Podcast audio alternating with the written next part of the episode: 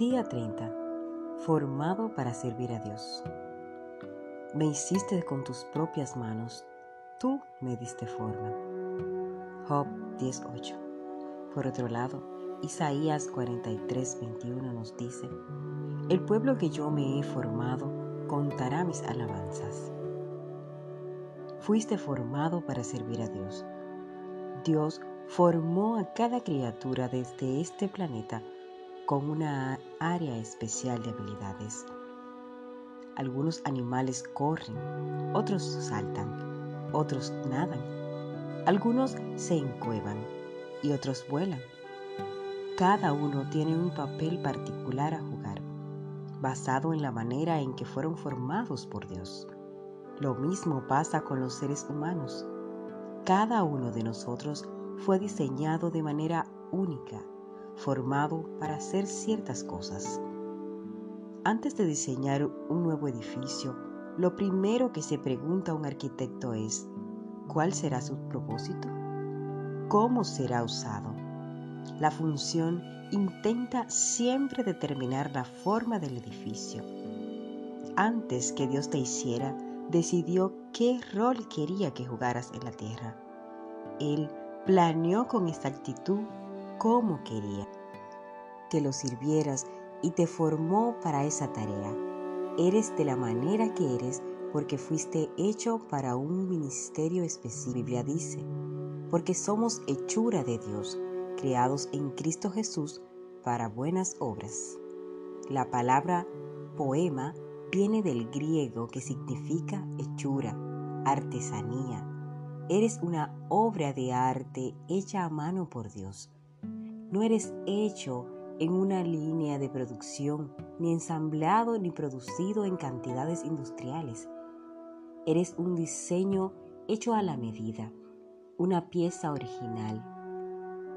Dios debidamente te hizo y te formó para que le sirvieras de cierta manera que hace que tu ministerio sea único. Con sumo cuidado mezcló un cóctel de ADN con el que te hizo David alabó a Dios por ese increíble cuidado personal y lo detalla. Cito, Tú hiciste todo lo delicado, las partes interiores de mi cuerpo, y las uniste en el vientre de mi madre. Gracias por hacerme maravillosamente complejo. Tu hechura es prodigiosa. Como Ethel Waters dice, Dios no hace chatarra, Dios solo te formó antes que nacieras, sino que planeó cada día de tu vida para apoyar su proceso para formarte. David continúa diciendo, cada día de mi vida fue grabado en tu libro, cada momento fue organizado antes de que el día pasara. Eso quiere decir que nada de lo que pasa en tu vida es irrelevante. Dios Usa todo eso para formarte, para que ministres a otros y te forma para servirlo a Él.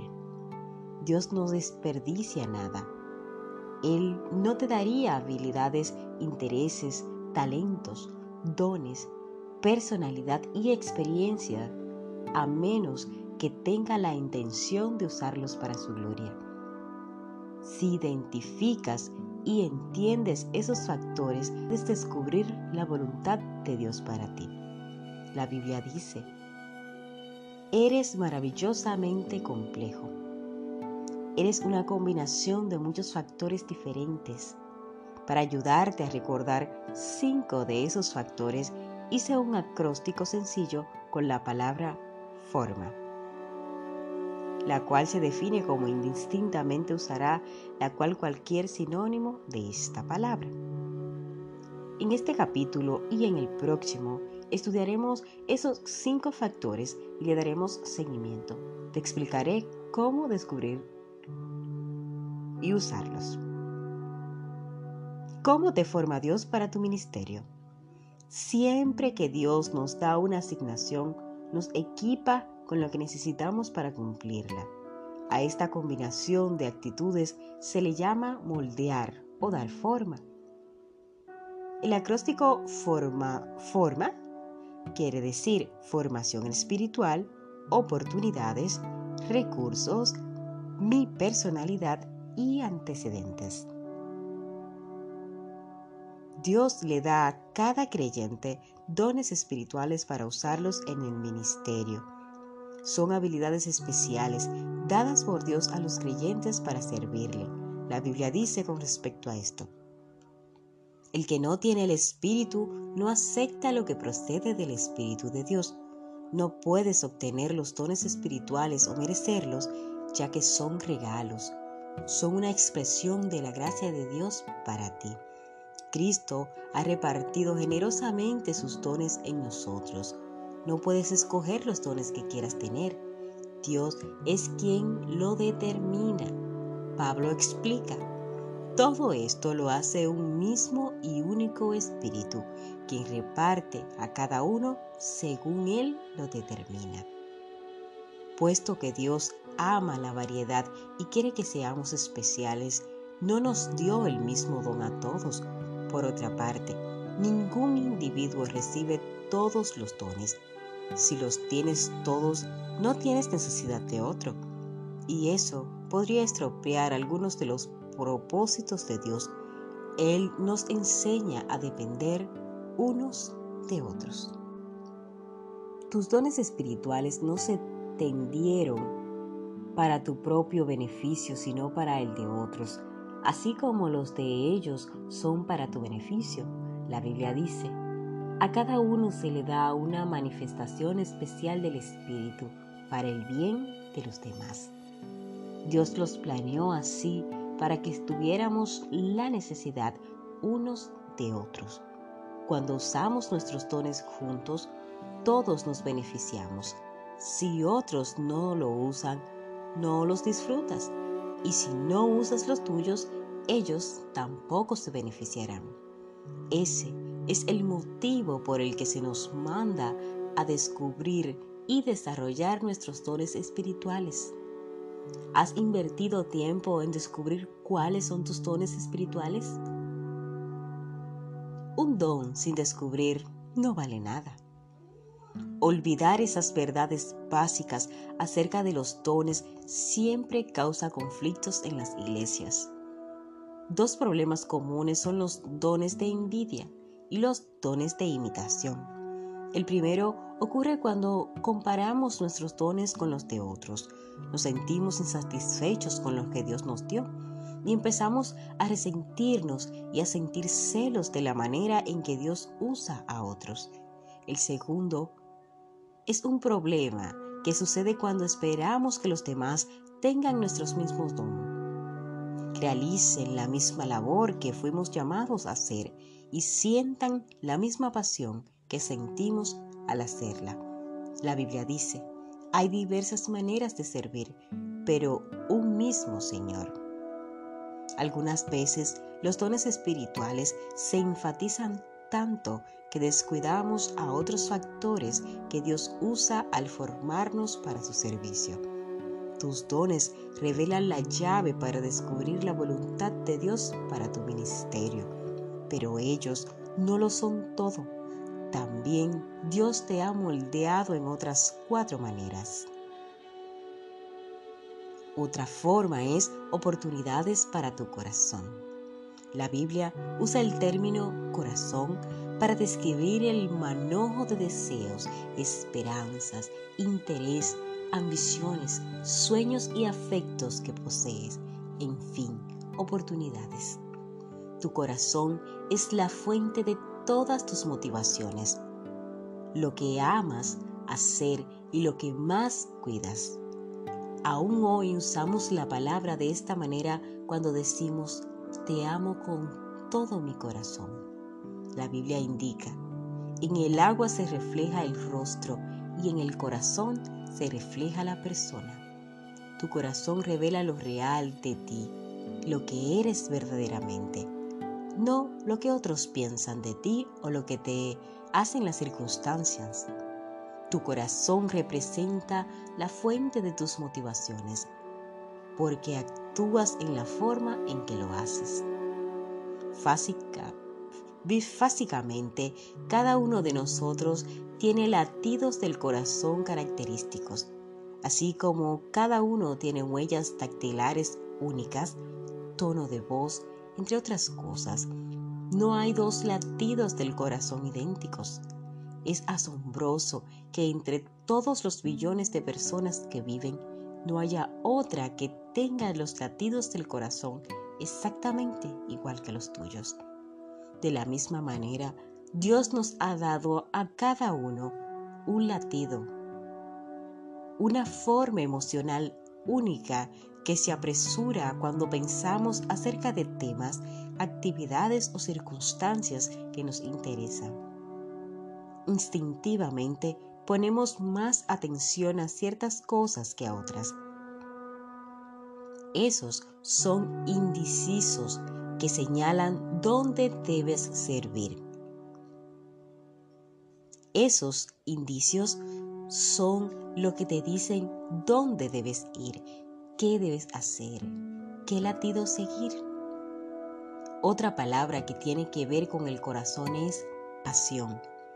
Hay ciertos temas que te apasionan y otros que no te interesan. Algunas experiencias captan tu atención mientras otras pasan inadvertidas o te aburren. Eso revela la naturaleza de tu corazón. Mientras crecías, puede que hayas descubierto algunas cosas muy interesantes como temas en la familia. ¿De dónde proceden esos intereses? Provienen de Dios.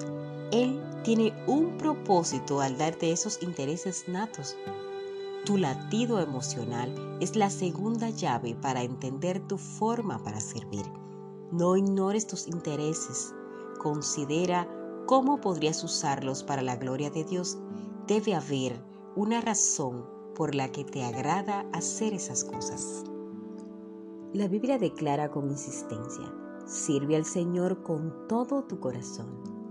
Dios quiere que le sirvas con pasión, no por obligación. Las personas rara vez dan lo mejor de sí al realizar tareas que no disfrutan Dios quiere usar tus intereses naturales para servir a otros y a Él. Escuchar tu motivación interna puede apuntar al ministerio que Dios quiere que tengas. ¿Cómo sabes que le sirves a Dios con tu corazón? Hazte esta pregunta a ver si encuentras la respuesta. Repito, ¿cómo sabes que le sirves a Dios con tu corazón? La primera señal es el entusiasmo. Cuando haces algo que te gusta, nadie tiene que motivarte o retarte. Lo haces por puro gozo. No necesitas recompensas o aplausos o pagos porque disfrutas sirviendo de esa manera. Lo opuesto también es cierto. Cuando no tienes corazón para hacer algo, te desanimas con facilidad.